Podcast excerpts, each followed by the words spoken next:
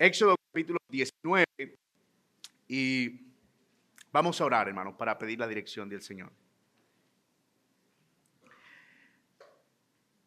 Padre nuestro que estás en los cielos, santificado sea tu nombre.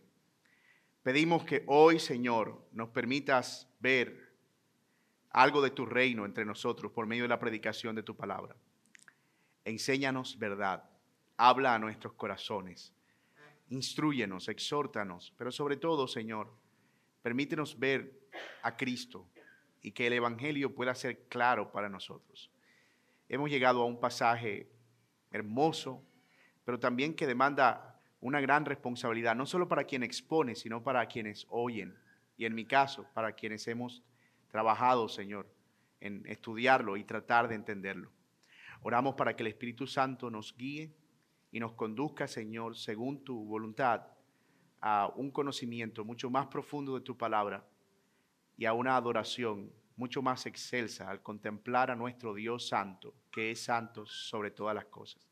En el nombre de Jesús oramos. Amén. Y amén. Muy bien.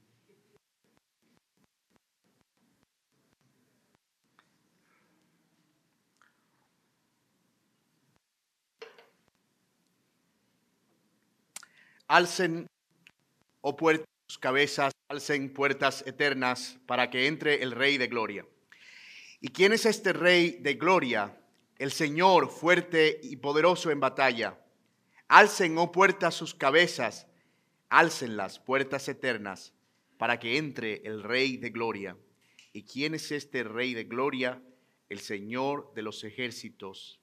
Él es el Rey de la Gloria. Eso dice el Salmo capítulo 24 versículos 7 al 10, y creo que es un salmo que recoge más o menos lo que vamos a estar viendo en este sermón. Hoy el rey va a hacer su entrada al pueblo.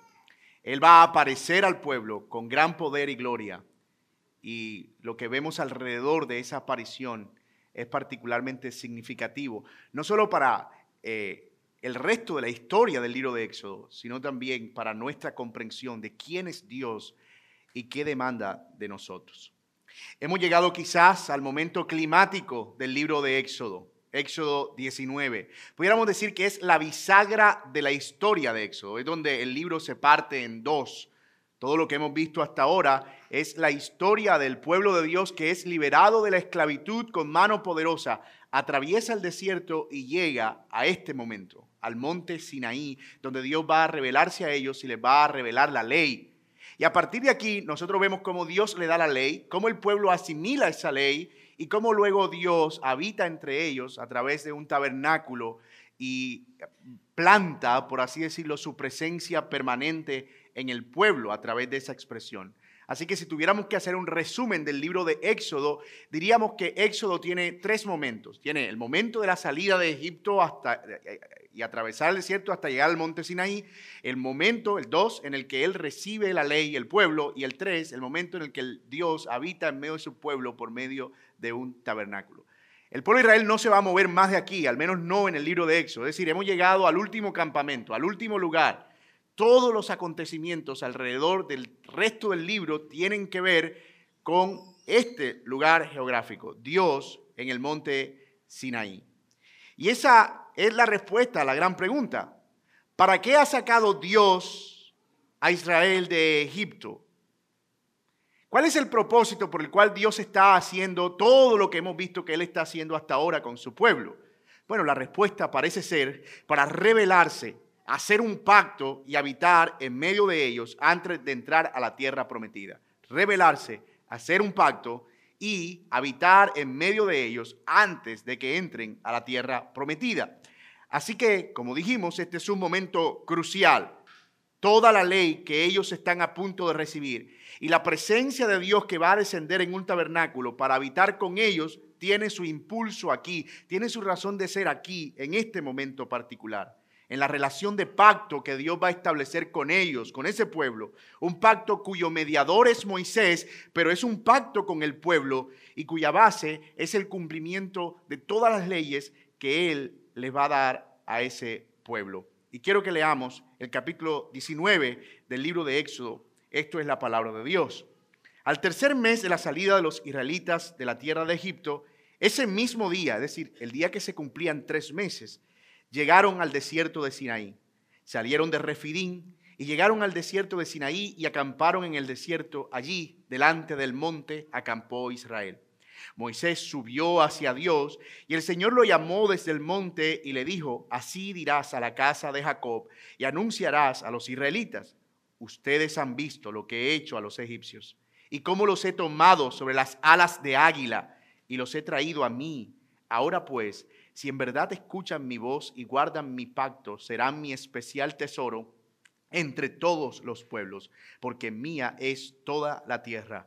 Ustedes serán para mí un reino de sacerdotes, una nación santa, y estas son las palabras que dirás a los israelitas. Entonces Moisés fue y llamó a los ancianos del pueblo y expuso delante de ellos todas estas palabras del Señor que él le había mandado. Y todo el pueblo respondió a una y dijeron, haremos todo lo que el Señor ha dicho. Y Moisés llevó al Señor las palabras del pueblo. Y el Señor le dijo a Moisés, yo vendré a ti en una densa nube para que el pueblo oiga cuando yo hable contigo y también te crean para siempre. Entonces Moisés comunicó al pueblo las palabras del Señor y el Señor dijo también a Moisés, ve al pueblo y conságralos hoy y mañana y laven sus vestidos, que estén preparados para el tercer día, para que al tercer día el Señor porque al tercer día, perdón, el Señor descenderá a la vista de todo el pueblo sobre el monte Sinaí. Pondrás límites alrededor para, que el, para el pueblo y en ningún modo suban al monte o toquen sus límites. Cualquiera que toque el monte ciertamente morirá. Ninguna mano lo tocará, sino que morirá apedrado o a flechazos, sea animal o sea hombre, no vivirá. Cuando suene largamente la bocina, ellos subirán al monte. Y Moisés bajó del monte al pueblo y santificó al pueblo. Y después ellos lavaron sus vestidos. Entonces Moisés dijo al pueblo, estén preparados para el tercer día, no se acerquen a mujer.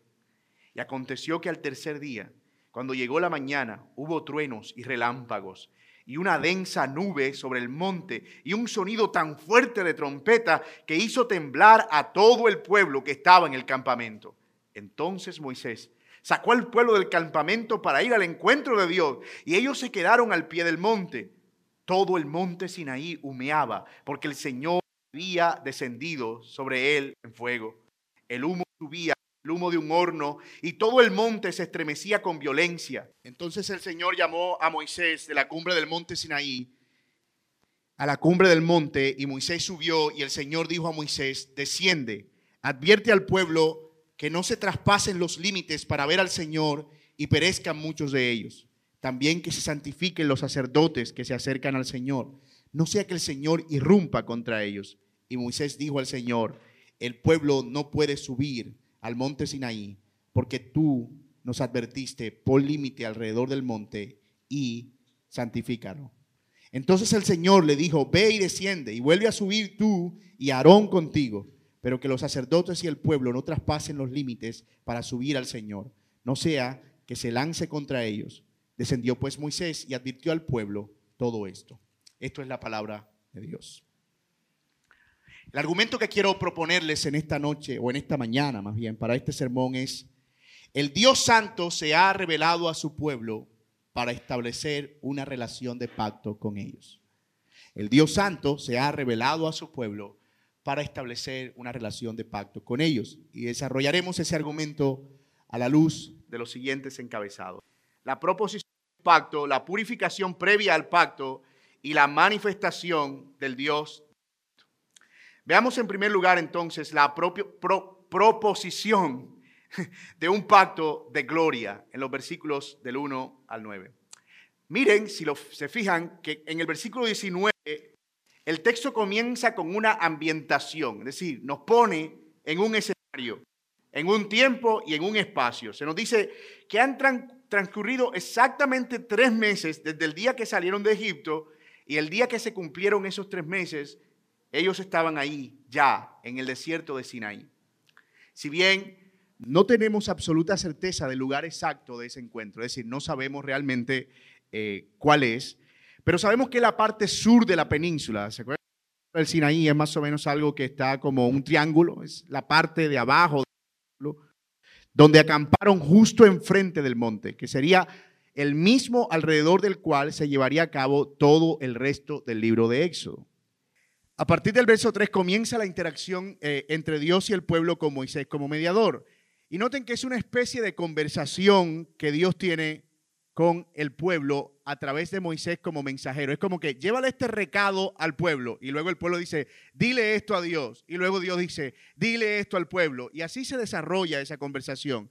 Dios habla a Moisés lo que quiere decir al pueblo y el pueblo habla a Moisés lo que quiere decir a Dios. Moisés es invitado a subir al monte. Y ojo aquí, esta es la primera de siete subidas que Moisés hace al monte en el libro de Éxodo. Tres de ellas se dan aquí en este capítulo 19.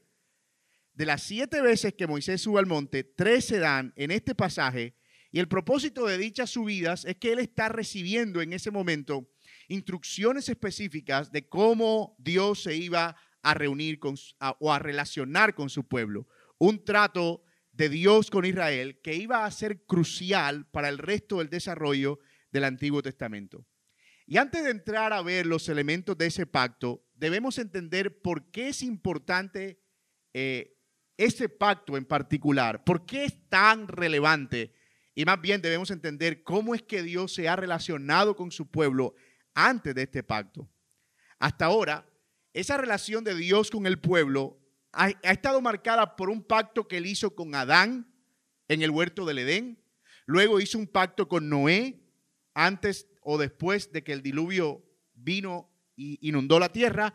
Y en el capítulo 12 de Génesis, Dios había hecho un pacto con Abraham, donde él había dicho que en ti y en tu descendencia serían benditas todas las naciones de la tierra. Y cada uno de esos pactos implicaba una promesa y una demanda de obediencia de fe. Es decir, cada pacto implicaba una promesa de parte de Dios, pero al mismo tiempo una demanda ya fuere de fe o ya fuere de obediencia a ciertos mandatos. Y esos pactos, aunque tenían relación unos con otros, es decir, no era que Dios estaba deshaciendo un pacto y abriendo uno nuevo, sino más bien como que estaba ampliando el pacto original, como que lo estaba enriqueciendo y estaba afirmándolo cada vez más con, eh, eh, con cada personaje que aparecía, podríamos decir que en el fondo esos pactos buscaban lo mismo, Dios quiere garantizar el cumplimiento de su promesa al mismo tiempo que espera que los suyos, es decir, sus hijos, su pueblo, se relacione con Él de manera voluntaria y gozosa. ¿Por qué Dios se relaciona con su pueblo a través de una relación de pacto? Porque Él quiere garantizar en su fidelidad sus promesas a su pueblo y quiere de manera recíproca, es decir, que del pueblo hacia él haya obediencia voluntaria y gozosa. Eso es lo que hay en el fondo de estos pactos. Y estos pactos eran algo común, no solo en el pueblo de Israel, sino en general en todas las civilizaciones de la época. Aunque la mayoría de pactos era entre individuos, eran tratos que se hacían de hombre a hombre, de individuo a individuo, también hay rastros en la historia de algunos pactos que se llamaban pactos de soberanía que eran pactos que los reyes hacían con sus súbditos.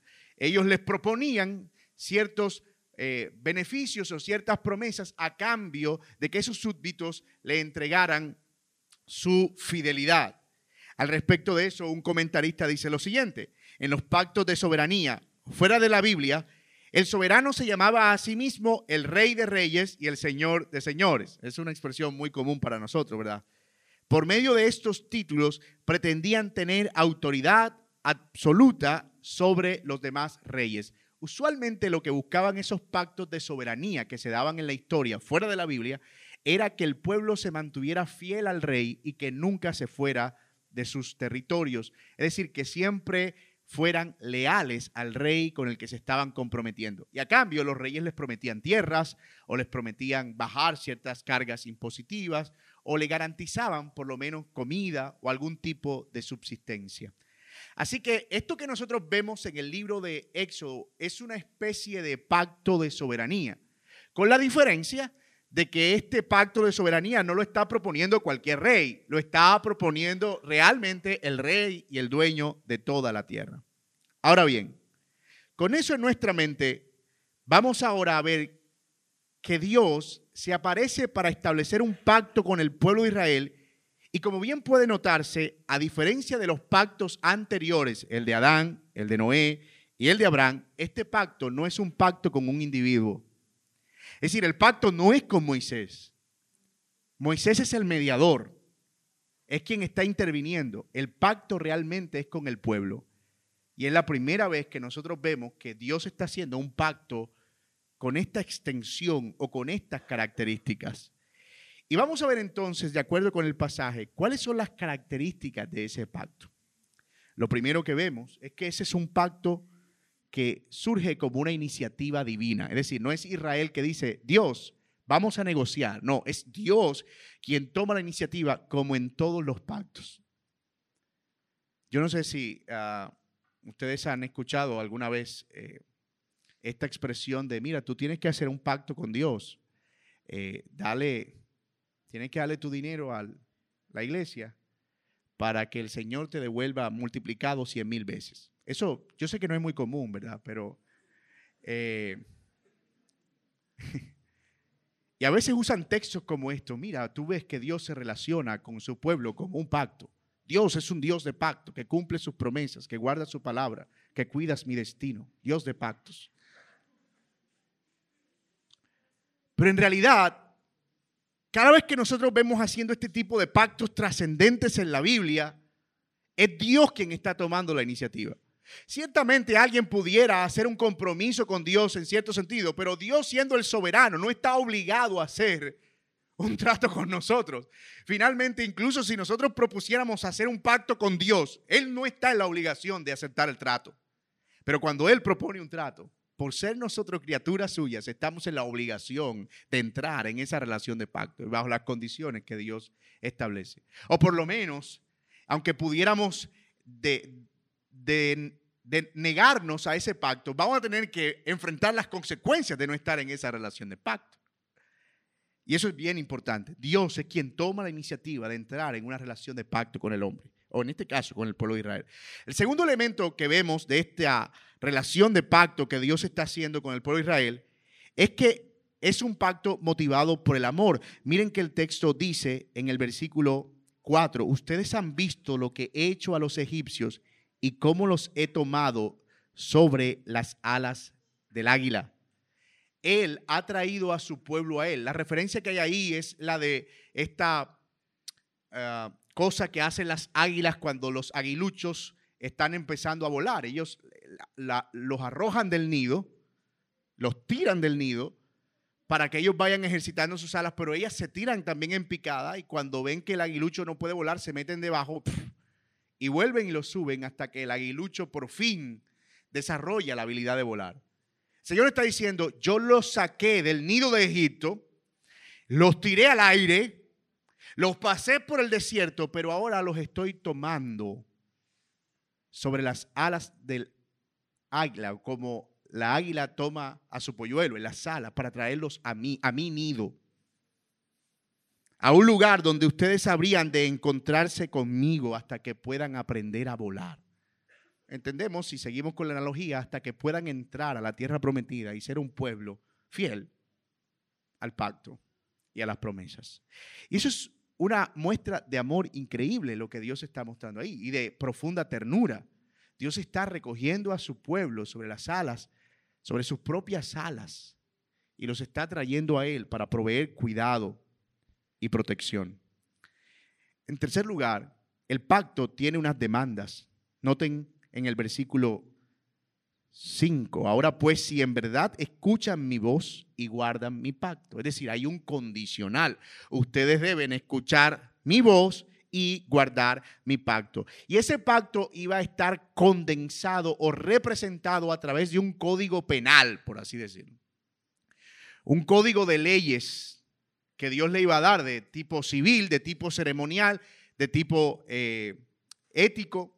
Pero Dios le iba a dar a ellos ese tipo de leyes y el pacto estaba condicionado a que el pueblo debía guardar esas leyes. O sea que mientras ustedes oigan mi voz y mientras ustedes guarden mis leyes, este pacto se mantendrá vigente entre nosotros. Pero además de eso, el pacto tenía unas promesas. Miren en el versículo siguiente, el versículo 6 dice, ustedes serán para mí un reino de sacerdotes y una nación santa. Dios le da una promesa al pueblo. Si ustedes se mantienen en este pacto, ustedes serán para mí, en primer lugar, especial tesoro. Esa es una forma de decir, ustedes serán la joya de la corona. Eh, de entre todas las naciones de las cuales yo soy rey, porque soy el rey del mundo, ustedes serán mi pueblo especial. La joya de la corona, el pueblo donde yo tendré mi templo, donde yo construiré mi morada. En segundo lugar, ustedes serán un reino de sacerdotes. Y es una expresión interesante, muy interesante, porque aquí lo que el Señor está diciendo es que Él va a convertir a todo el pueblo en una nación de personas que pueden tener un acceso a Él directamente. Puede ser que ellos no entendieran cómo funcionaba eso en ese momento, porque además los sacerdotes eran una estirpe específica, no todo el pueblo era sacerdote. Pero no cabe duda, a la luz de toda la revelación de la Biblia, que el Señor está apuntando aquí al hecho de que en el futuro todos los creyentes iban a ser convertidos en sacerdotes, es decir, ellos tendrían un acceso directo a la presencia de Dios. Y eso es exactamente lo que plantea Primera de Pedro 2.9, que por medio del Señor Jesucristo nosotros hemos sido hechos que real sacerdocio y nación santa. ¿A qué creen que se está refiriendo el apóstol Pedro? Pues exactamente a este pasaje, al pasaje que nosotros estamos considerando aquí. Y ese real sacerdocio, como lo dije, no es otra cosa que esa obra por medio de la cual el Señor convierte a cada creyente en alguien con un acceso directo a Él. Apocalipsis 1.6 también nos habla acerca de ese aspecto y los has hecho para ti reyes y sacerdotes. Y esto no es una declaración de que el Señor nos va a dar cierto empoderamiento y que ahora nosotros somos reyes que caminan por ahí en calles polvorientas. Tú me ves aquí, pero en realidad yo soy un rey. Y entonces empezamos a hacer esfuerzos para vivir como un rey. No, Aquí se refiere más en términos espirituales a la implicación de ser parte de la nación de Dios y de ser personas con un acceso directo a Dios. Finalmente, Él dice, yo los haré una nación santa. Así que en resumen, este es un pacto que surge de la iniciativa de Dios, es motivado por el amor. Dios no tenía la necesidad de hacer ese pacto, pero lo hizo. Es un pacto en el que hay unas demandas y en el que hay una promesa. Piensen en el pacto matrimonial. Se parece más o menos a un pacto matrimonial. Cuando un hombre se casa con una mujer, lo hace, entendemos por amor, ¿cierto? Lo hacen en iniciativa libre y voluntaria. Por eso quien los casa dice, ustedes vienen a mí de manera libre y espontánea. No hay una pistola detrás de ustedes. Y finalmente establecen unas promesas. Yo te voy a amar en la pobreza, en la, en la riqueza, en la salud, en la enfermedad. Y hay un pacto hay una declaración de cumplimiento. Yo me voy a unir a ti y voy a renunciar a algunos aspectos porque te voy a ser fiel. Este pacto tiene, de nuevo, todos los elementos de un pacto. Ahora, este es un pacto más significativo para el pueblo que para Dios. Es decir, quien está obteniendo más beneficios es el pueblo. Ellos eran esclavos, no tenían ningún valor para su antiguo rey, para Faraón y eran menospreciados. Pero ahora Dios ha encontrado con ellos una forma de relacionarse de modo que los convierte en especial tesoro, en un pueblo con acceso directamente a Él y los aparta para su propia gloria. Y hermanos, esta es una descripción muy precisa de lo que Dios ha hecho con nosotros y es tremendo aliento para nuestras almas. Muchas veces hacemos descansar nuestra identidad, es decir, lo que nosotros somos, en nuestro pasado de esclavitud y los sufrimientos que marcaron nuestra vida. Buscamos desesperadamente valor en cosas, actividades o personas. Pareciera que lo que somos está definido por lo que otros dicen de nosotros y estamos en una búsqueda continua de aprobación.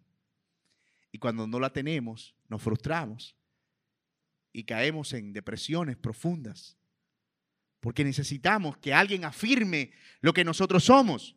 Mi esposo, mi papá, mi esposa, mis compañeros de trabajo, mis amigos. Yo necesito que alguien afirme mi identidad, que alguien me haga sentir que yo soy algo. Pero mi hermano, mamado hermano, este texto define lo que somos. Por el pacto que Dios ha sellado, oiga bien, no por la ley, no por ninguna otra cosa, sino con la sangre del Señor Jesucristo, nosotros somos real sacerdocio, su posición, su posesión, su nación, su pueblo, y eso debe ser suficiente. ¿Qué soy? En realidad, si estamos en Cristo y en una relación de pacto con Dios, eso somos. Especial tesoro, real sacerdocio, nación santa. Ahora, esto no es un placebo emocional, no es una cosa que yo tengo que empezar a decirme al espejo. Mírate al espejo y dite eh, a ti mismo, eres lindo, eres hermoso, eres real sacerdocio, nación. Yo sé que alrededor de eso se ha construido toda una... Eh, asunto psicológico y de la ley de atracción y que todo lo que tú digas, si tú dices que eres lindo, te vas a convertir en lindo. Miren. Hmm. Ámate a ti mismo, date besito en el espejo. No, no, no, esto, no es una declaración positivista acerca de nosotros, es una posición, es un lugar en el que estamos, oiga esto, realmente no es algo imaginario, no es una proyección, no es algo que yo empiezo a traer hacia mí, es algo que ya está hecho por causa del pacto con nuestro Señor Jesucristo. Soy real sacerdocio, soy posesión adquirida, soy nación santa, soy el pueblo de Dios, soy la familia de Dios, soy un hijo de Dios, soy un amado de Dios, soy alguien por quien Dios dio su vida. Y eso define mi valor. Porque si yo empiezo a hacer descansar mi identidad y mi valor en la gente, mi valor va a variar con mucha más fluctuación que el dólar, créanme.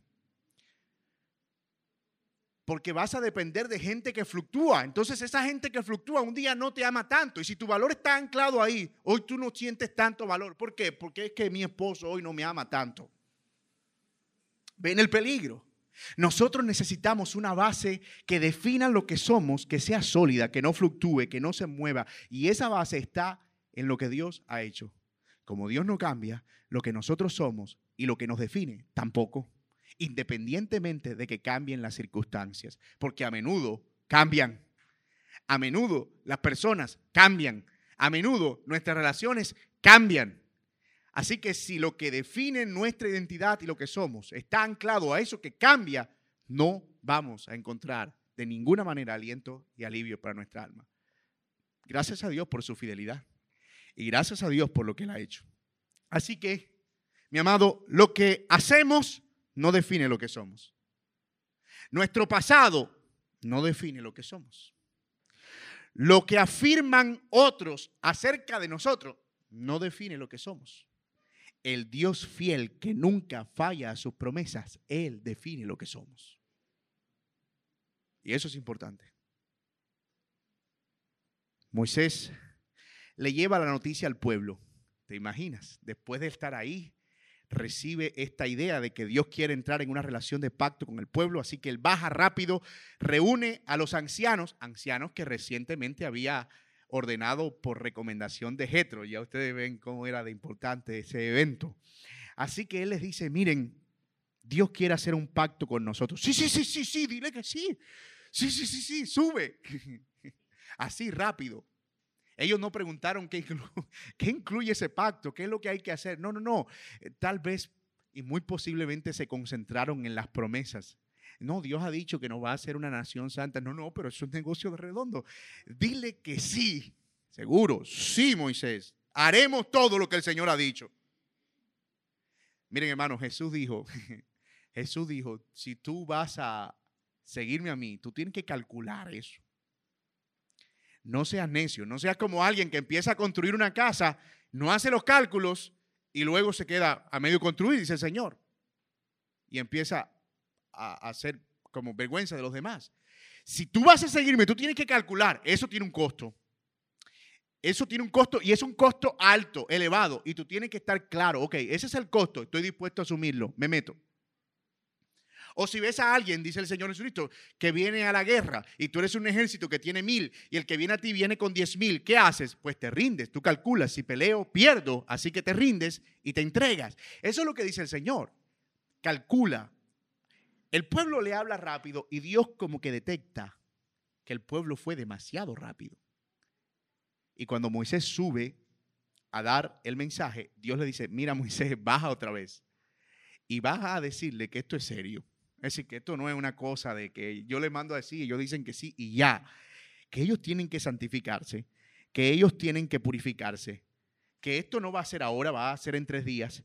Y antes de la firma del pacto, va a ser indispensable que ellos sean puros, lo que nos lleva al siguiente encabezado, la purificación previa al pacto. Miren versículo 10. El Señor dijo también a Moisés, ve al pueblo y conságralos hoy y mañana y laven sus vestidos, que estén preparados para el tercer día, porque el tercer día el Señor descenderá a la vista de todo el pueblo sobre el monte Sinaí.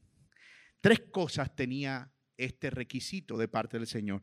El primero, el Señor dice que el encuentro sería en tres días. Él le estaba dando tiempo para que pusieran las cosas en orden. Tres días era más que suficiente para eso. Ustedes creen que mi obsesión con los tres es una cosa mía, ¿verdad? Pero Dios también tenía su asunto ahí. Tres días. Lo otro que le dice es que debían consagrarse.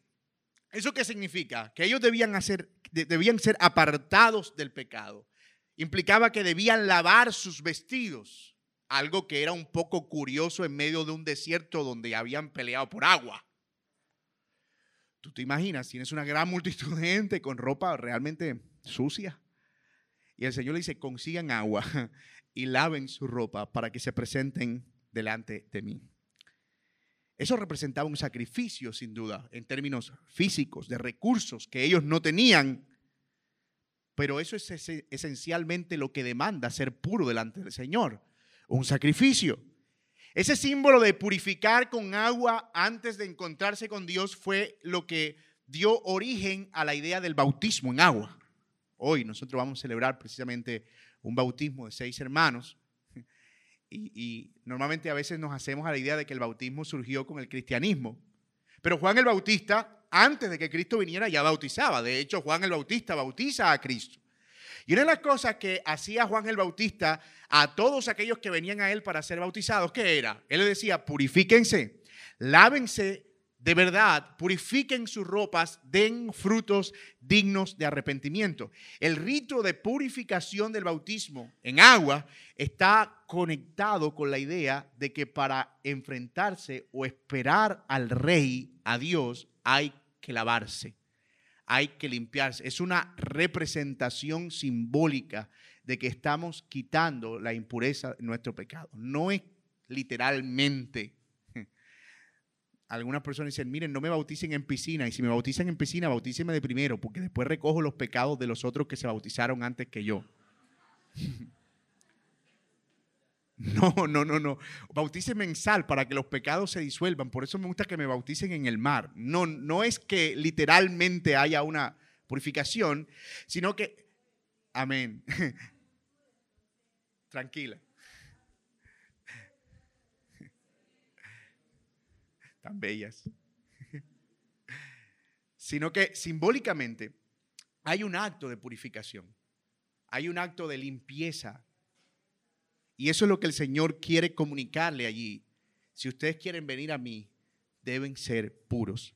Y el otro aspecto, finalmente, era que no podía acercarse nadie al monte, ni humano ni animal, el Señor estaba dejando claro que habría una, había una gran distancia entre el hombre pecador y el Dios santo. Nadie puede acercarse y si alguien se acerca, morirá.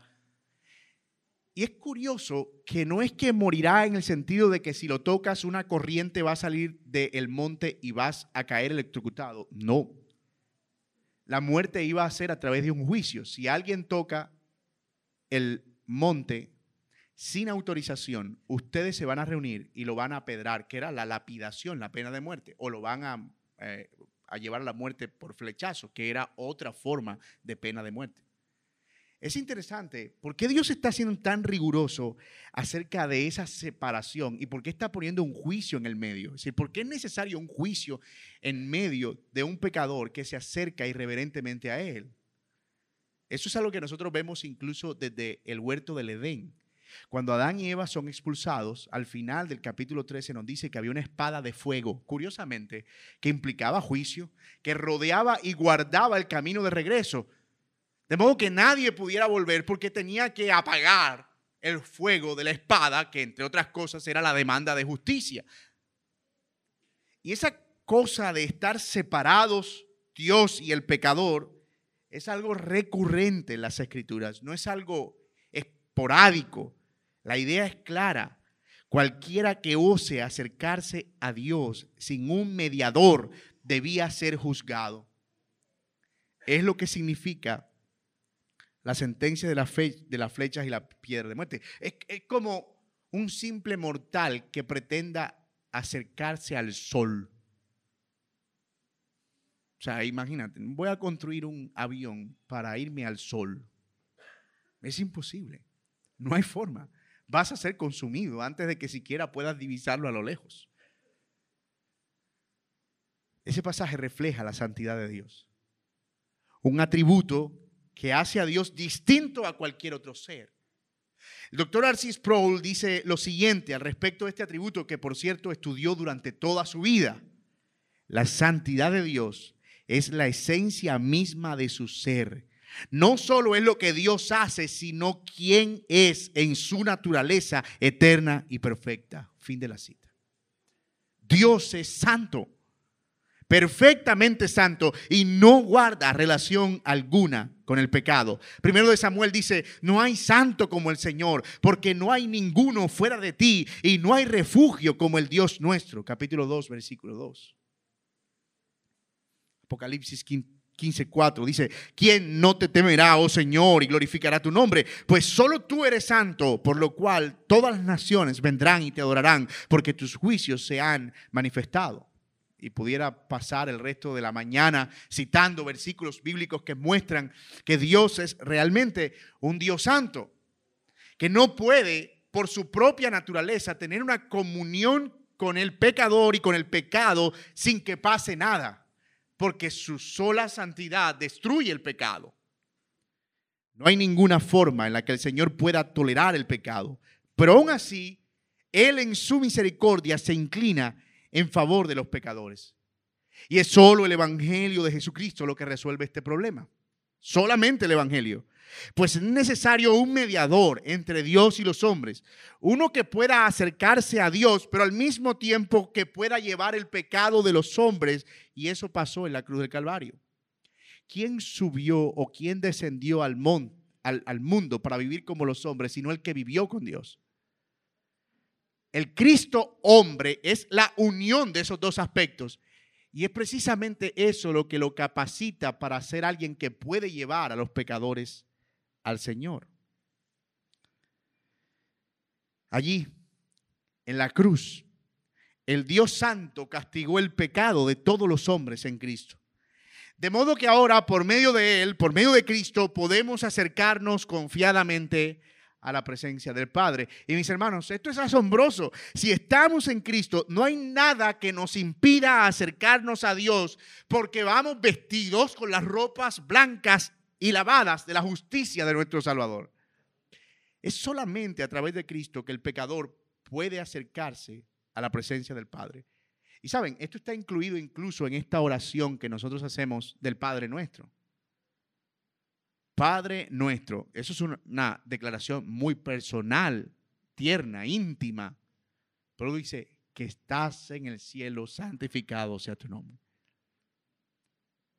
¿Cómo podemos nosotros llamar Padre nuestro al Dios que está en el cielo y que es perfectamente santo solamente a través de Cristo?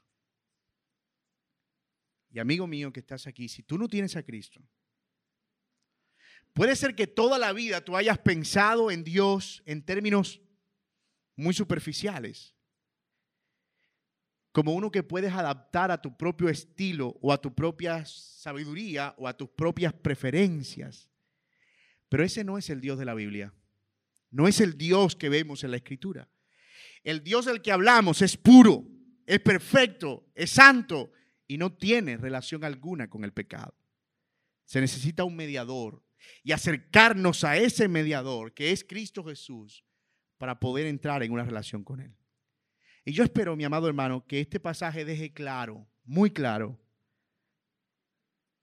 para nosotros, que con Dios y su santidad no se juega. Que no podemos simplemente abrazar el pecado y luego acercarnos al Señor sin arrepentimiento. ¿Por qué? Porque Dios es mi papi. Él es un bacán. Oh, no, ese no es el Dios de la Biblia. No olvidemos que la misericordia de Dios termina donde comienza su juicio. Y que si no tomamos a Dios en serio, Dios nos tomará en serio a nosotros. Y la Biblia dice que dura cosa es caer, horrenda cosa es caer en las manos un Dios vivo. Cumplidas las demandas de Dios para el acercamiento.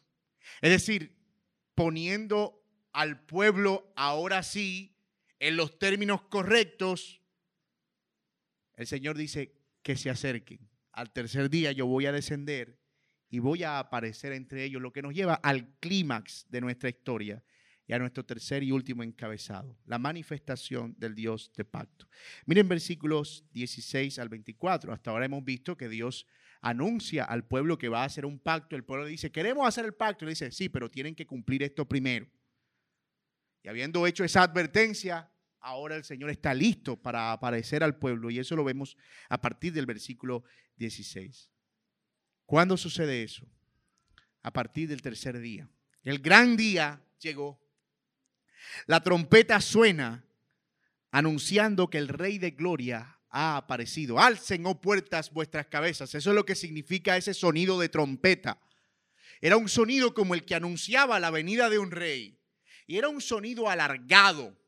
Y en medio de ese sonido de trompeta hay una descripción gloriosa de esa aparición. Hay relámpagos y una nube espesa, dice el texto, que cubría la cumbre del monte. Era una manifestación por lo menos aterradora, porque llegó de repente. Moisés sale con el pueblo, pueden imaginarse, él va adelante y todo el pueblo atrás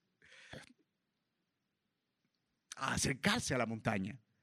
En el entendimiento de Moisés y del pueblo, parece que el pueblo podía ir a la montaña y entrar en una relación con Dios. Hay humo, hay fuego en el monte, la tierra está temblando, la trompeta sigue sonando. Moisés vuelve a subir, él vuelve a hablar con Dios y Dios le dice, no, el pueblo no va a subir. What?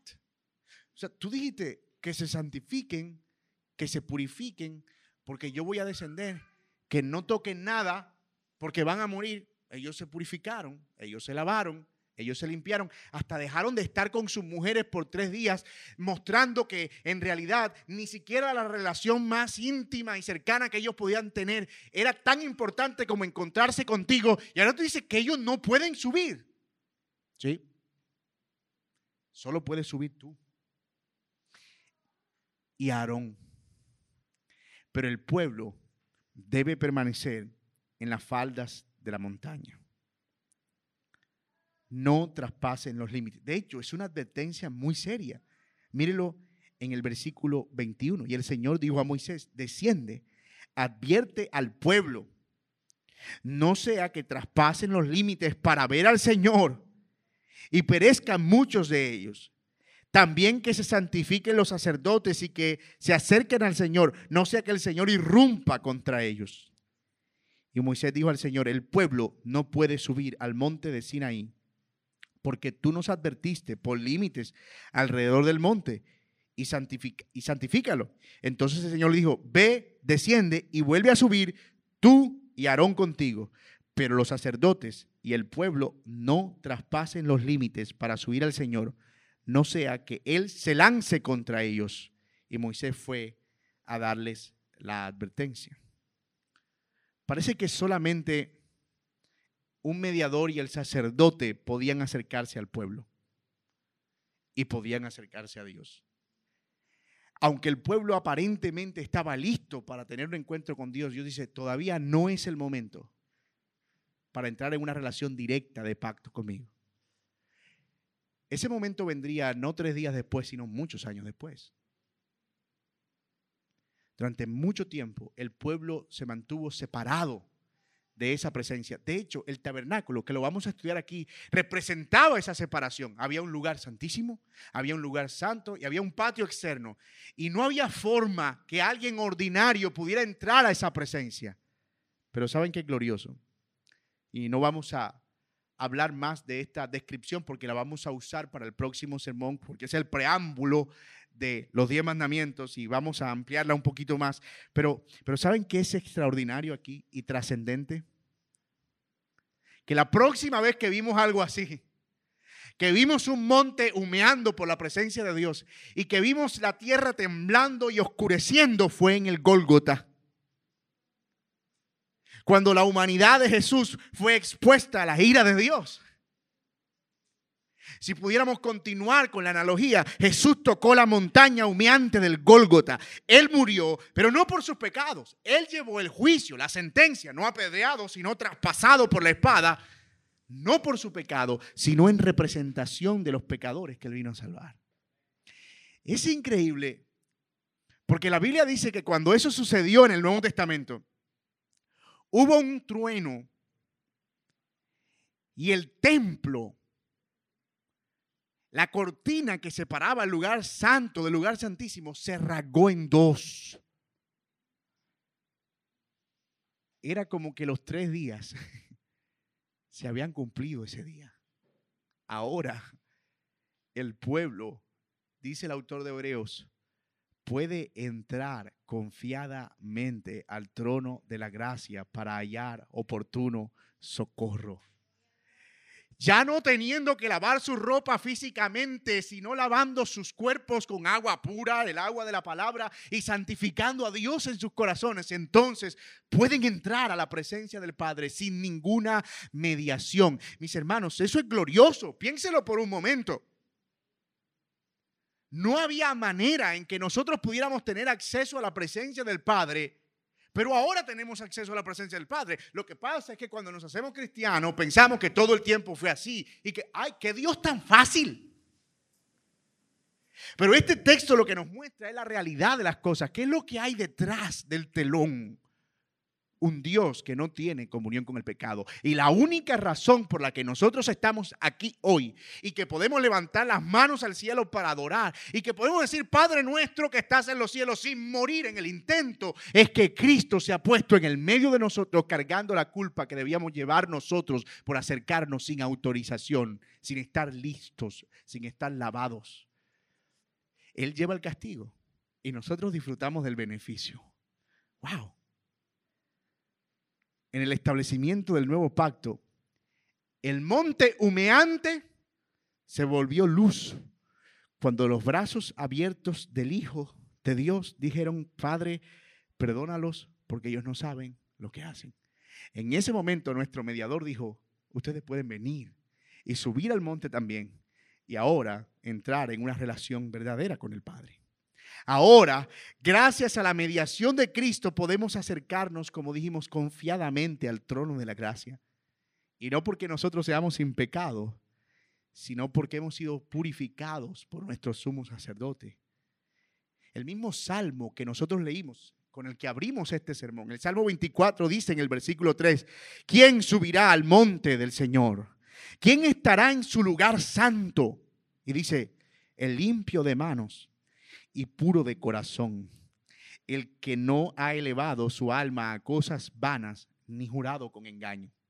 ¿Sabe quién es ese?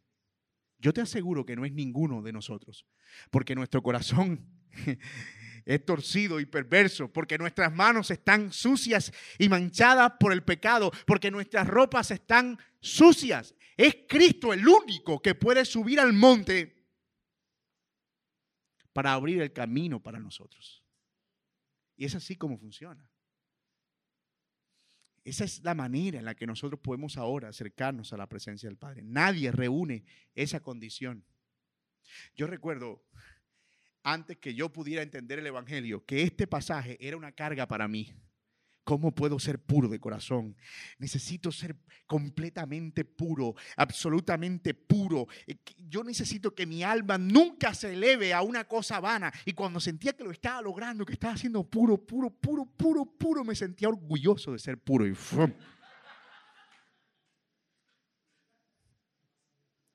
Porque nadie llega ahí. Ah, pero entender que yo no soy quien tiene que subir al monte porque hay alguien que subió y abrió un camino para acceder a la presencia del Padre. Eso es liberador. Esa es la diferencia entre el legalismo y la gracia de Dios. Que uno está buscando continuamente purificarse hasta el punto de que pudieran, si fuere por ellos, arrancarse la piel con cloro y lejía Mientras otros están diciendo, sé propicio a mí que soy un pecador. Yo necesito una ropa ajena porque la mía, por más que la lave, no blanquea. Necesito una justicia externa. Necesito a alguien que me provea lo que yo no tengo para acercarme a la presencia de Dios. Mis amados, bendita misericordia del Señor en Cristo Jesús que nos ha hecho aceptos para entrar a la presencia del Padre confiadamente. A Él sea la gloria. A Él sea la gloria. Y esa perspectiva de la presencia de Dios es, es gloriosa, muy gloriosa, porque nos ayuda en nuestra vida de oración, pero también en nuestra consideración del pecado. El pecado nos aleja del Dios santo, pero siempre podemos ir a Cristo para poder y volver a ser acercados a ese Dios santo. Por la gracia del Señor ya no tenemos que morir cada vez que intentamos tocar el monte porque hay alguien que murió en nuestro lugar y ya no hay condenación, sino perdón y misericordia. Eso es el Evangelio de Jesucristo. Mis amados, este texto es particularmente asombroso porque nos muestra la grandeza de Dios, nos muestra lo horrendo de nuestro pecado y lo ridículo que es intentar por nosotros mismos acercarnos a ese Dios santo pero también nos muestra que es necesario que alguien en medio abra un camino que nosotros no podemos abrir. Y si tú estás aquí, tú no has confiado en Cristo todavía, yo te digo, mira, pon tu mirada en Cristo Jesús, porque Él no solo te va a dar identidad, como vimos al principio, Él es quien puede acercarte a la presencia de Dios. Él es quien puede acercarte a la presencia del Padre. Mis amados, que Dios nos ayude a no perder esto de vista. Dios es santo. Yo soy un pecador. No puedo acercarme a Él a menos que tenga un mediador. Y ese mediador para nosotros es uno de un nuevo y mejor pacto, nuestro glorioso Salvador Jesucristo. Oremos. Padre, gracias.